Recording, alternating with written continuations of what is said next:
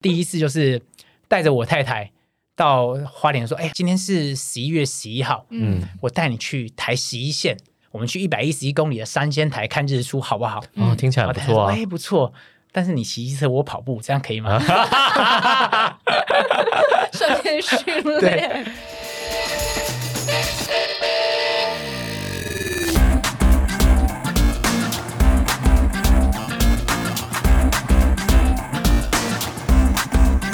欢迎来到这集运动人的 Pancake，我是 Windy，我是老吴。老吴。我们上礼拜聊了送爱到五岭这件事情，嗯，蛇蛇跟茶哥来告诉我们这个活动它在形成的背后因素，还有一些 大家偷鸡摸狗的事迹 哎、，不要这样讲，我们也是很努力的，有全村的希望，为我们人类完成了无穷无垠的目标。对，幸好我那一天就问了，嗯到底有没有人真的从头到尾按照规则的把它接力跑完，有有一组就是而且真的，只有一组。对。长跑社他们秉持着毫不松懈，甚至是争相完成这样子的心情。那我记得在上一集节目当中，我也有跟听众朋友分享到说，长跑社里面他们有一个关键性的人物，这位人物呢，他是亚锦赛的超马国手，然后同时他也在赛前，就是在整个送爱到五岭的活动之前，就已经先表示说，他个人会扛下一百公里的路程，两百六十八分之一百，对，差不多比三分之一还要更多。对对，将近二三分之一到二分之一这样子，对吓死了。究竟是什么样的信念跟什么样的使命感，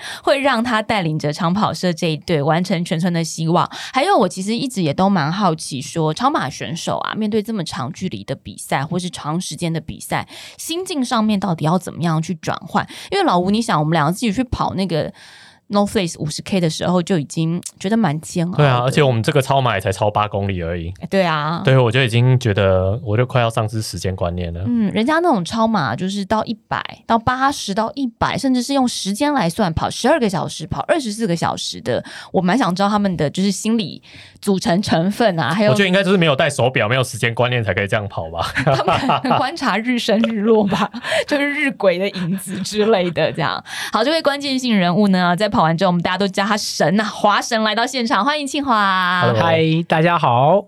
清华自己本身其实啊，我觉得就是一个天生神力，然后也算是练武奇才。因为我们常常讲说，超马选手，超马选手大部分都是先马再超，因为你通常都会是先踏入了跑步的领域，才去接触所谓的超马嘛，先完成半马、嗯全马，循序渐进，合理吧？正常啊，可是庆华的出马就是超马，出马就是超马吗？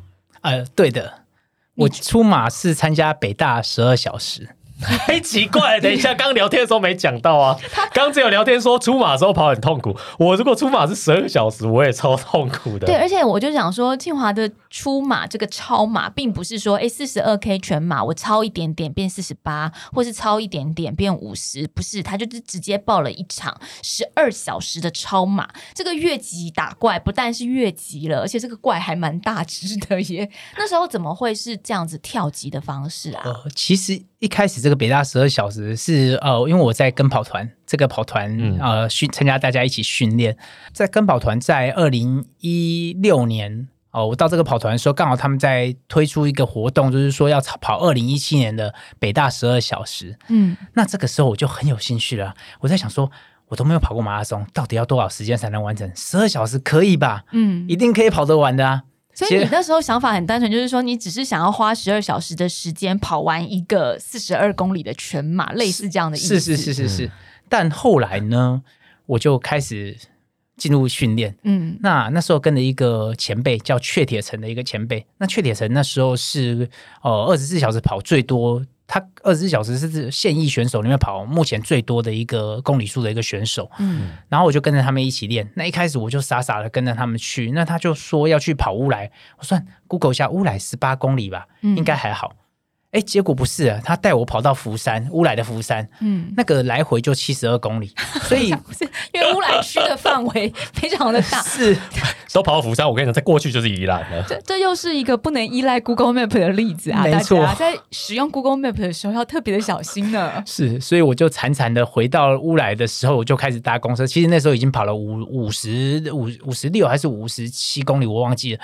然后我已经跑不动了，我就坐公车下来，我是想说，我真的是傻傻的，但就也就是因为这些训练啊，嗯有经过一些训练之后，我发现，哎，我好像可能可以跑远一点，所以我把那次北大十二小时的目标就放大一点点，我是希望说，我如果那十二小时能跑一百公里，应该是一个很值得骄傲的事情，所以我就对着小朋友说，爸爸要去跑十二小时，我要跑一百公里。嗯然后小孩子就说：“爸，你讲的是真的吗？”我是说真的。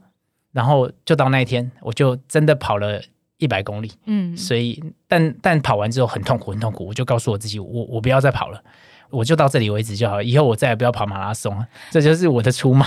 但庆华，你加入呃跟跑团的时候，他们的训练并不完全是以超马为目标。对啊，跟跑团应该不是个超马团吧？是他跟一般跑团一样，就是说也有人报半马，也有人报全马，就是嗯正正常的人是，的。是正常的跑团，对大家不要误会了，跟跑团。但其实跟跑团真的很多元，他们也会报二二六的超马，嗯呃，对，三铁也会报一一三，然后也会。也会带我们去五岭训练啦，然后也会号召大家做一些很不一样的事情。嗯，对，所以其实那个跑团里面，大家也是会增加很多活动，甚至公益的活动，大家都会参加。对，嗯，所以所以超马其实也是其中一环，每一年大家也会报报一些超马的赛事，也是会有的。嗯对对对，我觉得这样有点算误打误撞啦，就是你加入跑团，你只是想要完成一个全马，结果是没想到这个认识了大神，是的，而且在这也是天时地利人和，刚好就要报这一场，所以就用这场当你的出马。对，当下我就觉得不要再跑了。我可以合理的理解。当我一口气跑了一百公里之后，我真的觉得我这辈子的量都已经跑完了，嗯，怎么可能还想再跑？但是第一场哎、但我也觉得蛮好奇嗯的，就是像刚刚庆华讲到说，因为报了这个十二小时，然后训练上一跑就是跑乌来啊、福山这种七十几 K，因为我也蛮好奇说，像我们如果是准备一场半马或是准备一场全马的话，我们会有所谓的一些训练交错，例如有时候你要跑 LSD，、嗯，有时候会有一些周期性不同的排法的训练。对，有时候你还是要加入一些间歇之类的。所以像超马选手的训练，比如你报了这个十二小时，他在整个所谓的课表上面没有要分所谓的训练期，还是说就一直是以耐力为主呢？其实我觉得可能要分两种不同的看法。第一种是说，如果你是只是玩票性质的，你要完成一场百 K，、嗯，那其实你就是假日都能跑到个四五十、三四十，就一个很棒，你一定能完成的。嗯但因为我们现在算是比较偏向于国家级的比赛，或者是说想要达到一定成绩的比赛，所以我其实我非赛季之间，我都还是维持在五百公里上下的训练。嗯那赛季我大概可能就会落到八百到九百或一千的公里的训练。嗯那周间我会大概带二十公里左右，十五到二十公里的训练。假日大概就是会有一场六十到一百的训练，嗯大概是这样子。那赛季当然就会强度拉高，嗯，对，差异在这里。那这个强度拉高指的是距离拉长，还是指你速度拉快？速度，如果是要到赛季，我速度会再拉快一点点，让自己开始有一些速度感。那但是但每一周基本上还是会有速度的训练、节奏的训练、长距离跑山还有环跑这五个东西都会混杂在里面。嗯，对对对，跟我们备战全马其实是类似的，只是你们的距离都可能是我们 double, 或啦是 triple 这样。我这样算起来蛮正常的啊、非赛季的时候我。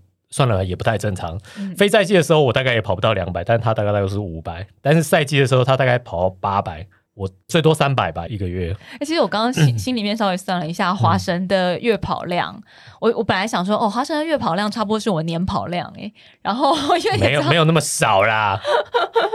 我想说有，如果我偷懒一点，比如说我那也太偷懒了吧我真的一我真的一年，如果真的半年我都在 off season，我都不跑的话，我想说，哎、他因为你有时候月跑量会到九百啊，嗯，对对不对？，八九百八九百是不是差不多我年跑量？哦可能是你对啊跑太少了。对啊，差不多我年跑量哎、你就是没有报一场十二小时，我帮你报。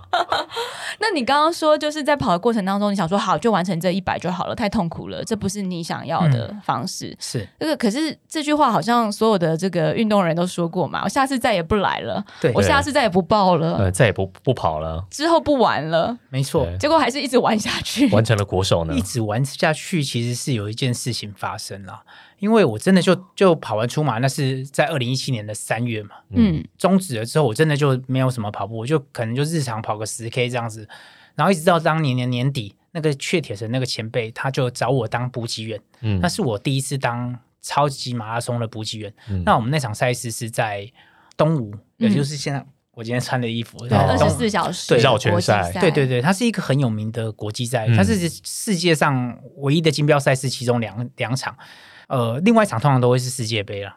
然后我我到那现场的时候，看到很多顶级选手，像石川佳彦，石川佳彦大家可能超马界的人会比较了解，嗯他是二水跟斯巴达还有世界杯的同一年，他拿到这个三个冠军。嗯然后就就我现场就看到哇，这么顶级的选手在这个现场跟我的前辈这样子一起一起比赛，然后就觉得啊，如果我可以在里面，那是一件多棒的事情。嗯那当下匡玉就刚好那时候我还跟匡玉没有很熟，那匡玉就有来问我说，哎，因为他是很关心这样的赛事的一个呃媒体人嗯从业人员，他就有跟我们讲说，哎，不知道缺铁城缺大哥今天状况怎么样？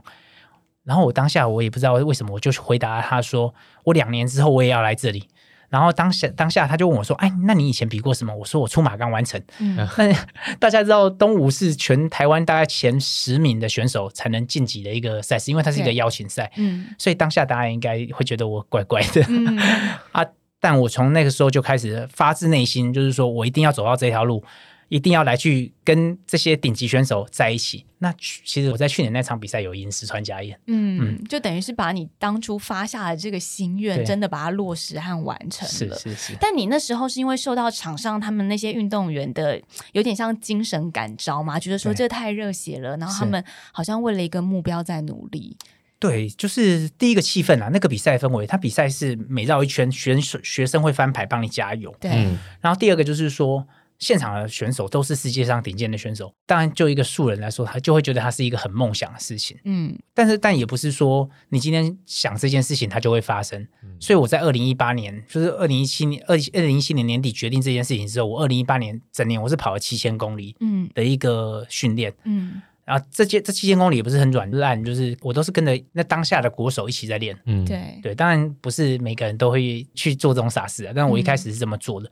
那我也得到报偿。我在二零八年的年底，我在一场东山河一百迈那场，我就拿了优胜，就是冠军。对，然后到次年我就达到国家选手标准，嗯那当然就我就达到我两年之后就到东吴这件事情，我是做到了。对，嗯可是我觉得，当然啊，在在大部分的比赛当中，我们都会被这个气氛或是现场的热血所感染到。可是真的在实践梦想的这个过程当中，其实你必须是要有持续的毅力跟动力去进行这样的训练，尤其是说，在我觉得超马的训练上面要花费的时间又比人家多更多，因为你们显然就是一个更耐力型、更需要时间去支撑那个厚度的的一项运动。你怎么样去抓时间？因为我知道你自己其实你看也是有小孩，嗯，然后有家庭，也是有正正常的工作，对，是是对那就变成嗯说，你看同样的训练量，嗯你如果备战一个全马好了，你可能一个礼拜必须至少要。有一次两次的 LSD，但如果超马的话，你需要 LSD，或是你需要跑的时间又更长，你怎么样挪出那些时间呢？其实我会，呃我还是很珍惜家人或工作的这些时间，我会让这些东西都平衡着。那我是我一直都在金融从业上班，之前我在元大，现在在中国信托。嗯那我呃我在前个工作是在呃圆山捷运站那边上班，刚好沿着河滨跑回家，这十七公里，嗯我就会利用回家的时间把这十七公里吃掉。嗯那现在呃，我这呃，在中国信托的时间我稍微比较稳定一点，我会回家之后再去吃这十七公里。对，那吃完之后大概就八九点十点，然后再跟家人相处一段时间，哎，休息，然后第二天上班。嗯那假日的部分，我大概就是会用利用一天的时间，比如说是礼拜六，我就去跑长距离，嗯。然后很早就出门，那回来之后可以跟家人吃个晚餐，第二天大家还是相处在一起，我会利用这样的时间。对，哦或是跟家人说，我今天带你们去台中玩哦，然后你们开车去，我跑步去。哎，这件事情也等一下，有做台中太远了，台中有两百 K，呃桃园。我做过吗？我做过两件事情，就是第一次就是带着我太太到花莲说，哎，今天是十一月十一号，嗯嗯，我带你去台十一线，我们去一百一十一公里的三仙台看日出，好不好？哦，听起来不错啊。哎，不错。但是你骑机车，我跑步，这样可以吗？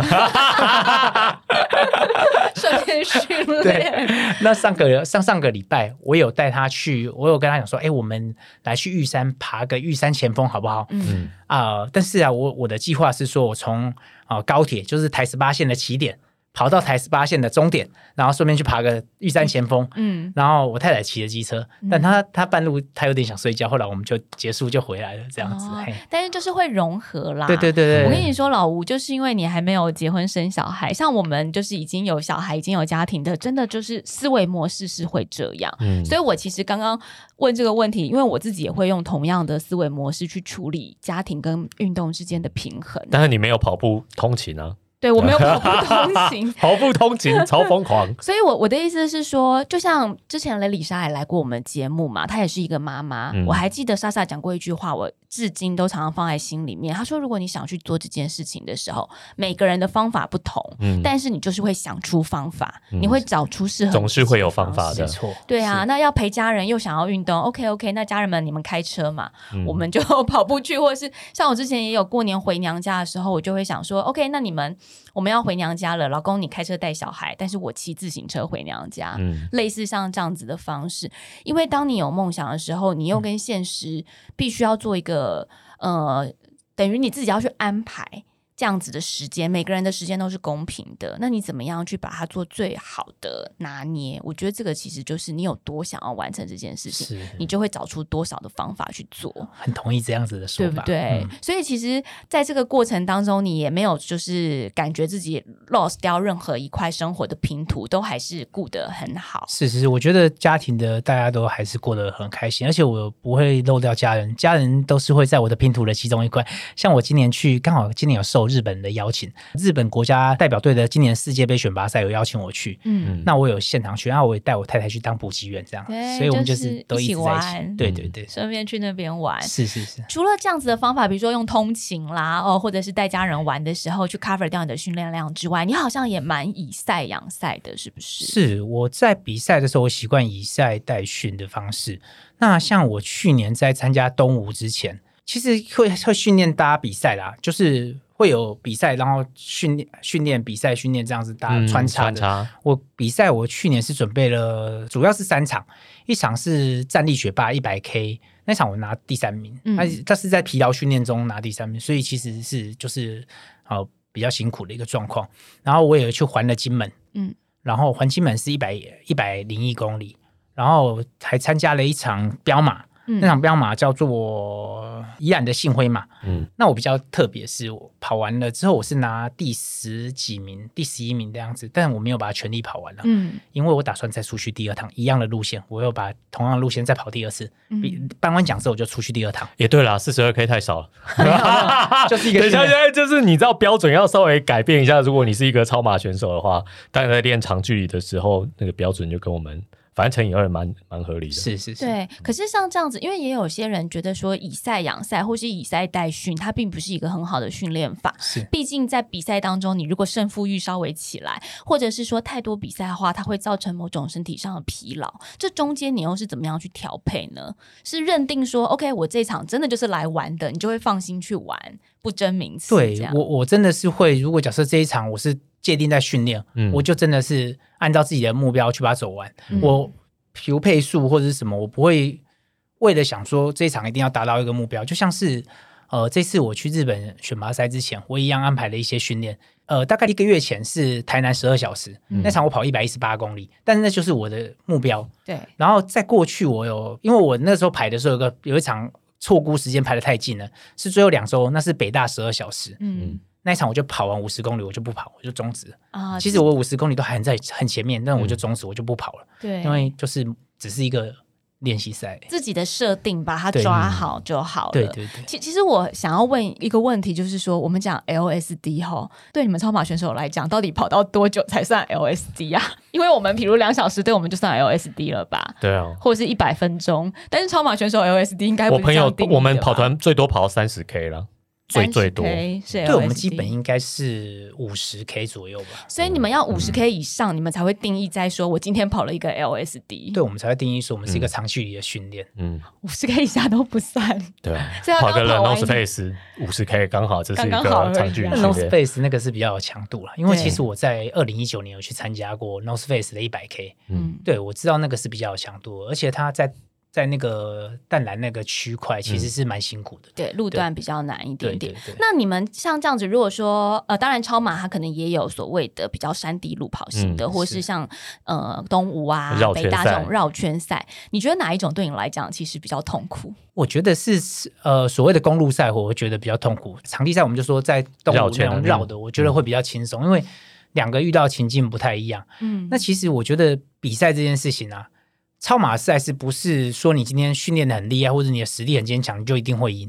有时候补给啊，跟自己的内心对话，其实也占了很大的成分。嗯哎，我必须要讲是在那，我觉得我自己比较厉害是在补给跟呃一些心境的部分，我自己觉得这一部分的我养成我是比较好的。心理素质。对对对，那所谓你觉得心理素质比较好的部分，是指你可以想到很多的话题跟自己聊，撑过那个时间，还是？对，我觉得我在比赛前我都会做一些意向训练，比如说，呃，像我过去曾经有在东吴没有好成绩，然后隔年的台北超马我又跑得不好，之后我就去常常去看大破解的影片，嗯。因为大破解曾经在 NCG 跟东京马的时候出现一些状况，然后跑得不好，后来他最后在东京马又破了国家纪录嘛，嗯。所以在当下我就哎看到那种心境，我就会觉得把它带入自己的心境，哎，我觉得就是类似看一下这些激励人心的一些，我觉得对自己是有帮助的。嗯，那像你说场地赛啊，其实场地赛的这个跑法，它到底是要怎么样去分配跑休跑休，还是说场地赛这种十二小时、二十四小时，你们基本上是不休的？呃，这其实是看人。嗯我自己是才不休息的状态，我通常二十四小时我不会休息，我就是会一直在场上嗯把它完成，除非是有一些状况，那需要防护员帮忙处理一下，这种才会下来，否则就是我就是会把它跑完。嗯我觉得这个二十四小时这种赛事，就是要看自己怎么去在这个过程中解决自己的撞墙期啊，这就非常重要。那我觉得，呃，这种场地赛最重要四个项目，一个是配速，嗯就自己要有设定自己的配速，然后不要去贪贪快或贪慢，就是稳稳的把配速吃完。那再就是补给。因为我以前是补给员嘛，最早我是补给员出身，所以我大概有看过国际赛外国选手怎么是使用。那我都看他的时候就觉得很奇怪，为什么国内选手都很容易吐？嗯就是他很容易肠胃不舒服的感觉。后来我发现外国选手全部都用全流质，所以后来嗯我自己也去配出一个全流质自己的操作。哦所以我不敢说我的成绩很棒很好，但是我觉得我的成绩很稳定。我这四年就是都有跑到两百一左右的成绩，嗯大概是少数选手这样子，就是至少我的成绩应该是算蛮稳定的。嗯嗯，就是你也找到自己的身体可以消化跟吸收的对对对方式。嗯对，就是不会吐了，我不会嗯吐。对，那可是都不休，就是像你自己是采取不休的状态，这个不休包括不睡眠嘛？那对对不睡眠，他在赛前也需要做不睡眠的训练吗？哎、会会，我们我会大概三个礼拜、三个礼拜为周期，就是在三比赛前的三个礼拜找一个夜训，嗯，那这是真的跨夜这样子，但不会真的拉到二十四小时啊，大概就是十二小时的跨夜这样子。嗯，但是就是让生理时钟去习惯在晚上也要跑步这种是状态。是是是，会这样子一个状态。所以不但是训练不睡觉，也在不睡觉的过程当中也是也要跑跑步的。对，对只要不睡觉不难啊，悬梁刺股啊，就是 坐在家里不睡觉不行吗？我们小时候都可以。就是搭配起来训练。对一定要搭配啊哦哇，那这个训练的项目当中，其实跟一般彪马也不太一样哎。对啊，哎，但是其实我觉得也合理，嗯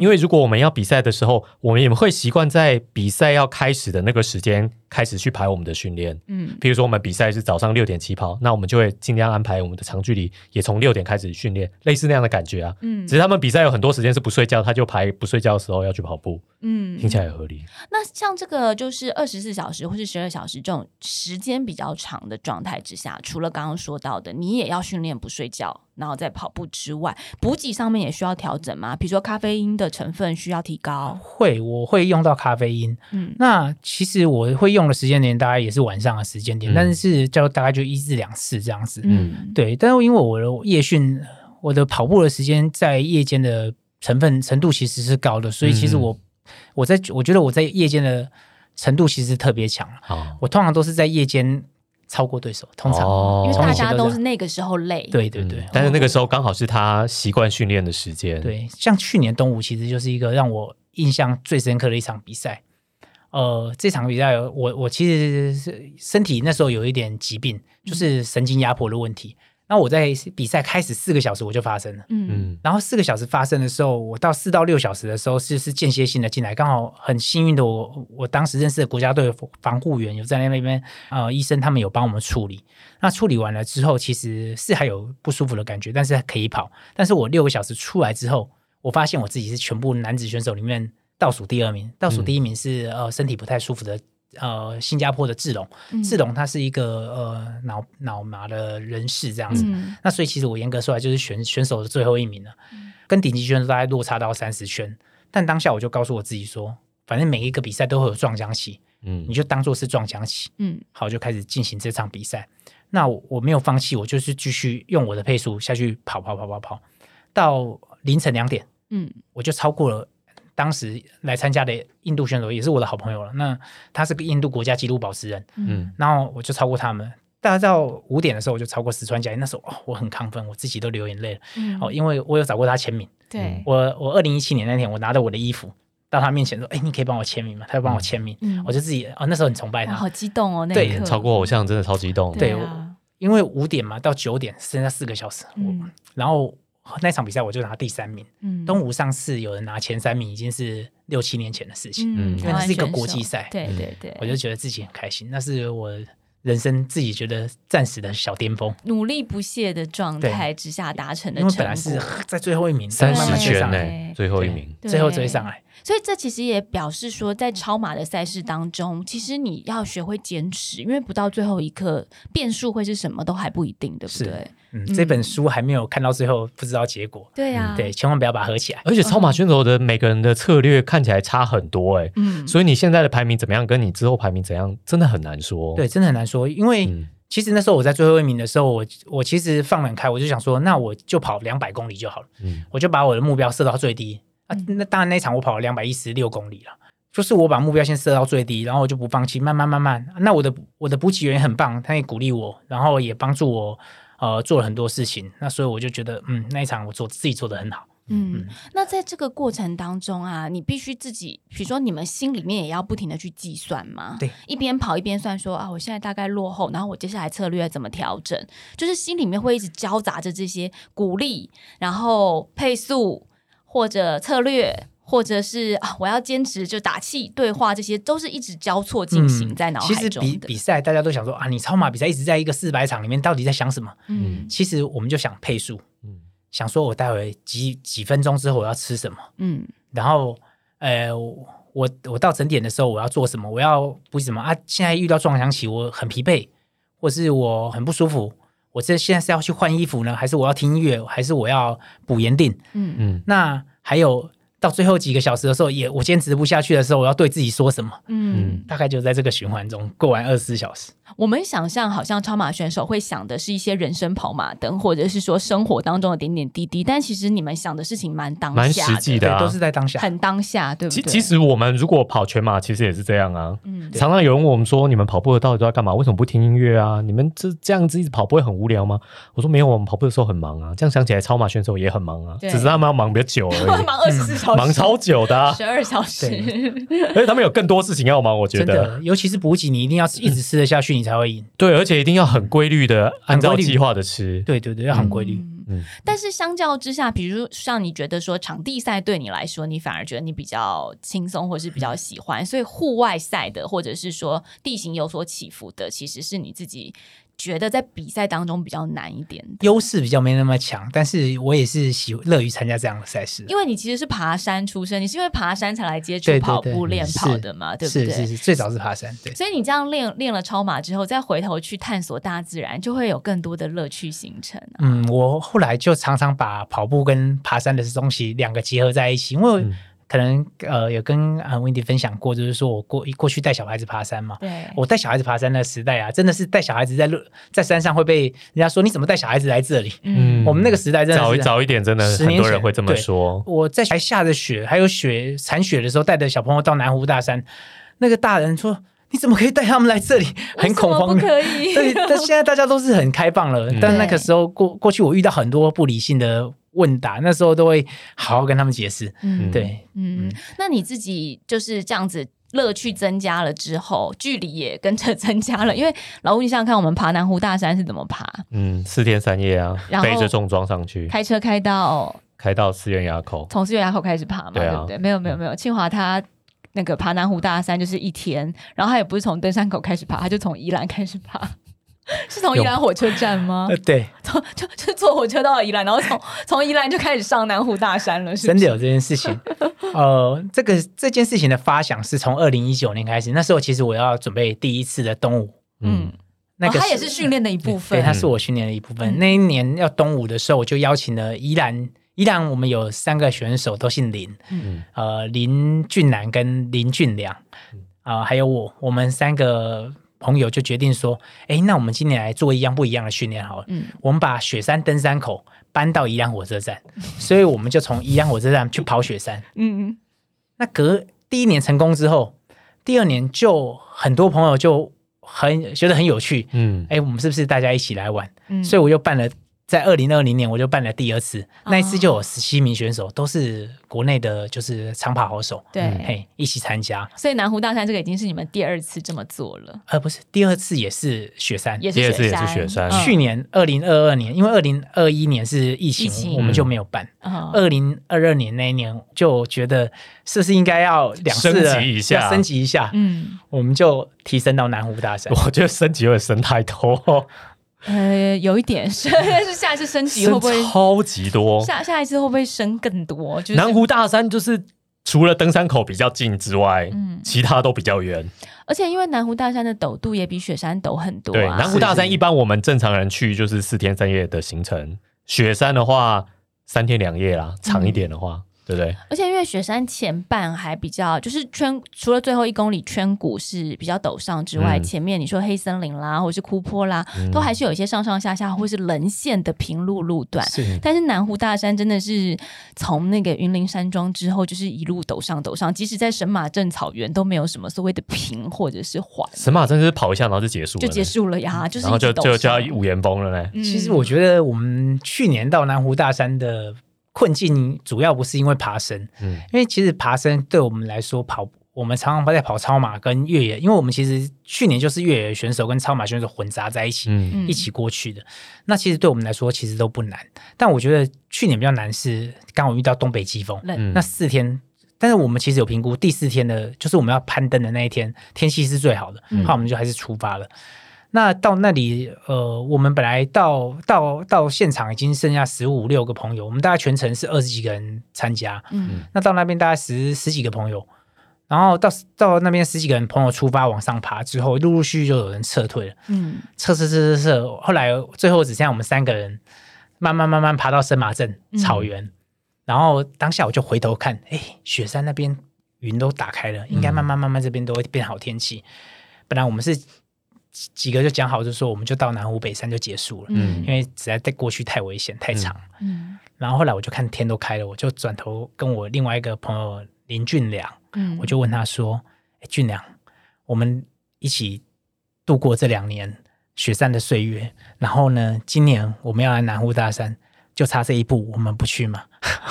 好像电影哦，他就你很会精神喊话，你像那个那个，你知道《复仇者联盟》Avengers。Assemble，他说俊良 Assemble，然后就大家就往那个南湖队友都不见了，好不好？这个很煎熬哎。Assemble 就全部集集结，有没有？没错。然后他就看着我犹豫了大概十秒，他说：‘你走，我走。呃 You jump, I jump 啊。You run, I run。所以我蛮感谢他，我们的行程就是这样完成的。嗯，哇，好感人哦！我觉得这样子培养出来的朋友之间的情谊，跑友之间的情谊也非常的不同。没错哎，一天到南湖大山。嗯我们花二十三个小时，那也是一等一下，我要先算二三个小时，从宜兰火车站到南湖大山南湖大山山顶二山顶，山顶，山顶。哦。中间我们还要休息一下。OK 啊，不是啊，我是说还要回来啊。呃，我们回到登山口，我们都有安排车子来接。嗯，不不不，他还要回到登山口啊，回到登山口二十三小时，呃，回到登山口还要再往后面，加。我记得五六不过个小时。重点是超累的，但是你还是要继续靠。我们下午四点到，对下午四点回到登山口，因为我们在上面登到待到十点，嗯，对，因为轻装上去也不肯在上面休息啊之类，就是还要再你还是要走下来对，我啊们，就下来。下下来也是蛮累的，也是蛮累的。啊。对对啊，所以在这些不同的我觉得算壮举了，就是不同的壮举当中淬炼出来的那个心情跟过程，在这次送爱到五里，你也带领给你的队友们，因为好像像我们讲说，这次送爱到五里是七个人接力，他跟自己一个人跑又不太一样，就是你自己可以扛下那么多的棒次，可是你又会希望说你的队友们他们还有所发挥，或者是说也希望大家的那个对于这件事情的印象是深刻的，所以你也是用那种 assemble 的情绪 在渲染他们吗？哎，也不会，因为我觉得我这次的队友全部都很棒，他们其实都很踊跃。其实，在这次接力的过程中，他们都很踊跃的参与了这个活动，他们也都有决定他们自己要参加的范围。嗯那只是说，呃，可能有我在，会稍微安定一点，我可以随时接下任何一个棒次下去，就把它完成这样子。你们这一组就是其实跑步的底子都是非常好的，当然你是没话说，你在活动前就说你要扛一百公里。那其他人在在策略上面，他们是有设定说我要为这个团队贡献多少里程数，有的，有的。还是有设定说哪一个路程就是我的责任范围？有有有，我们其实第一天我们在出去比赛之前，那个我们这次里面有两个空姐，其中有一位是 Rita，嗯 Rita 就会帮我们大家安排就是棒次，嗯就是大概大家要拿几个棒次帮我们安排好。那其实至少每个人都有认到两个棒次了。嗯。这个其实是一开始大家就已经有的共识，哦所以大家都是有参与的一个。，Rita 先把棒次排好，然后这一棒是哪里到哪里，每个人自己去认领，这是样是就对是。是，然后你的你的作用就是说，原本你认领的责任，如果不行的话，你可以来顶替。是是是，哦，就是第一天我大概是认六个棒次啊。嗯我我本来是认五个棒次，然后我就设定说，如果假设有人有状况，我就接着跑。嗯那后来刚好其实有遇到同队的朋友有状况，那其实我跑的时间就是在呃凌晨的那个第一棒、第一棒、第二棒，嗯第二棒完了之后，到早上天亮的时候，同仁有一些有一些状况，我就接下来去跑热的八到十点的那个时间点，嗯，最后我又跑了十二点到两点的那个时间点，我们大概三点到。你随时都可以救援上场就对，了。对，这个没有，你们这次赛制对他太不公平了。嗯他厉害的是晚上啊，你们都拍晚上，他就可以跑很多呢。就我们还没有把它发挥到极致，对对对，就没有规定了。就是天黑前要结束到五岭，如果可以到晚上，他不知道多厉害。但是在第二天的路程当中，因为第二天是从台中东市要跑上五岭，它的海拔爬升就更高了一些。然后原本好像到呃你们自己的设定跟事实上到后段海拔比较高、比较喘的时候，也有一些策略上的调整。是是是，因为我记得那时候在现场，你跟我们我说你们后来已经采取一种有人喘就换，有人喘就换的状态。对，不没有。错。我们其实呃，其实我也有听上一集的节目，才发现哇，大家的策略这么多元。你现在就会发现，只有你们那一队坚持以为守规矩，后来发现怎么大家都跑的方法不一样因为我一。直都在跑，所以没有注意到大家的车你该不会。听完我们节目才知道大家去唱歌或是吃早餐吧？哎，我有后来有在群主有看到看唱歌这一段，但是我没有想到大家的策略有这么多元。对，什么可以什么同时出发，同时出发啊？对，同时出发，然后还有呃，然后还有呃一起跑，然后累积公里数这些等等，对。觉得蛮有趣的。对，啊，我们那天其实就大家按部就班，然后女生先跑前面，嗯。然后后后那其实我们有一点出乎意料，就是说女生其实跑得不错，她们吃下很多公里数，嗯。但时间有比较长一点，但是至少他们的公里数后后面因为时间就比较赶了，嗯我们其实的策略就是开始上坡的时候，我们就开始变成大家就是轮着跑，嗯那当我稍微吃的公里数稍微多一点点了。嗯但是其实大家都有都是很积极在跑，那也就像 Windy 所说的，我们到上面冤风之后，我们其实大家可能发现都特别喘，所以大概就是比较喘就换人，比较喘就换人。嗯那目标就是完成，我们最后是在五点左右上到很准。登顶。对，没有，你知道为什么他们会喘吗？嗯，因为他们要赶时间，对啊，他们不是只有跑完而已，是啊，因为他们是认真有要算要跑到的时间，所以他们真的有加速，是啊是啊，那一定会喘啊因。为主办有说，就是六点就一定要全部撤下山呐、嗯对，可是其实我跟你们说，你们也不用急啦，因为主办的时间都是跟着你们在做调整的。对。主办看你们什么时间，你们如果 delay，他们也会说，哎、我们现在可以延到六点半下山。对，因为总要有一队是 好不好？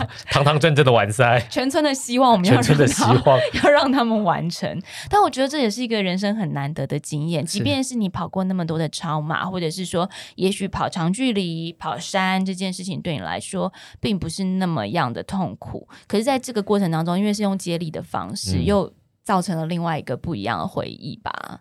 对，没有错。其实我们这一队啊，我自己觉得我们这一队是很每个队友都是很棒的，都是很有付出的。嗯，哦，利友哥怕把我们组合在一起，那其实这次只有我们有两台车，非常的享受。对对对，六哥准备了两台车，让我们过得非常的轻松。嗯然后我们里面有两位空姐的。朋友，Rita 她组织的就是所有的一些资讯，帮我们都准备好资讯，然后帮我们准备好呃棒子安排好。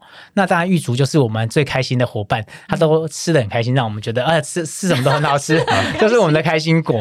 然后里面九令九令他是呃一个护理师，嗯，好，然后他有他的护理专业，所以让我们带来很大的安定感。那其实我们过程中，我们也呃伙伴里面有人在到挂登顶的时候就发生高山现象，嗯。那后来整个车就回转，最后只有我们几个人上去，三个人对，三个人到登顶，然后他就那其实就九零姐当下就恢复发挥了很大的效果，她马上做一些处理，嗯。那给我们很大的安定感。那最后两个同仁是威爸跟小林哥，那他们其实也在这个比这个这个过程中吃了仅次于我的公里数，嗯所以我们其实每个人都发挥的很棒，很多的功能都是我很棒的队友。我觉得真的是那种 adventure assemble 的嗯感觉，就是大家一起集结众人之力来完成这件事。然后我还是觉得清华刚刚讲的很客气啦。嗯如果我有个队友，他赛前就说他要吃一百的话，嗯我什么时候都勇往直前，哦，没有在怕的啊。护国神山在那边。对对对，就我就我跑到爆，我都知道后面会有人帮我撑住。确实是。嗯，对，可是我觉得，当然就是因为有个精神指标，有个护国神山在，嗯我们会稳稳的往前。但是我们心里也要有那种，我想要把我的嗯责任范围，我想要把我这件事情大家也没有在客气贡献出来的。是其实他们那一组很强啦，他对啊们他们那很强大家都客气啊都都很嗯，毕竟他们是唯一那个正 堂堂正正完赛的队伍。每个人都有吃他他他应该吃的额度啊，都吃下来。嗯那是就像是我赛前有说，我可以吃到一百公里，我真的很想要吃到一百公里，我都没办法吃到一百公里，因为大家都吃了。自己想多付出一点，就是在某个点，他就说：“哎，我可以，我可以，我可以来接这个。”哎，那大家就下去了。抢着认领。对对对，哎其实我们那队大家都很努力的去认领自己的公里数，好感人哦是，这就是一种渲染啊，就是运动在那个热血的情怀之下，大家对。就是自己能够能力所及的，而不想要怯懦。我不怯嗯战，我来此，我就是付出我的所有。而且我的队友都这么的冲，我们的没有要客气。真的耶。那这样子，在不同的赛事、不同的情境之下，跑得远跟跑得久，你比较享受，或是你觉得哪一个比较辛苦呢？其实我比较喜欢的是跑得有趣，啊，就是有趣的呃比赛，呃，不一定是比赛，像这一次我就觉得是一个很有趣，就是一个送爱的活动。嗯那因为我平常也会去跟视障跑者一起带着他们去跑，而且认识他，享受跟他谈的过程中。嗯那因为其实有些视障跑者他会跟你讲一些他自己的状况，那你会觉得哇，他们到这样子都能这么光明，那你你会过得更开心。对，那我也会参加呃每一年的渐冻人的活动，嗯我们每一年都有渐冻人从呃后龙跑到鹿港，再跑回去。嗯。那我们中间会去拜访一个渐冻人的呃一个前辈。嗯。那其实，在过程中看他这么辛苦，那后来他走了啦，但这个传来的活动还是有一起延续下去。嗯。那其他我自己的训练，像是跑地形啊，我会去跑什么恐龙啊，跑什么，啊。对，很多很多地形，找嗯乐子，嗯，对对对，犀牛啊什么。那我也喜欢去丈量公路，我会把一条公路从头跑到尾，哎，认识这条公路。嗯。那我会去，就像是收集宝可梦这种概念，就是嗯收集很多自己想要完成的梦想路线。嗯，对，甚至我爬山，我还做过一件很疯狂的事情。嗯能高能高温东君，你们可能有概念。对嗯有概念。我曾经有一趟啊，就是先把奥万大跟屯园跑完之后，再从能高温东军直接绕出来。嗯，对，这样是一个行程。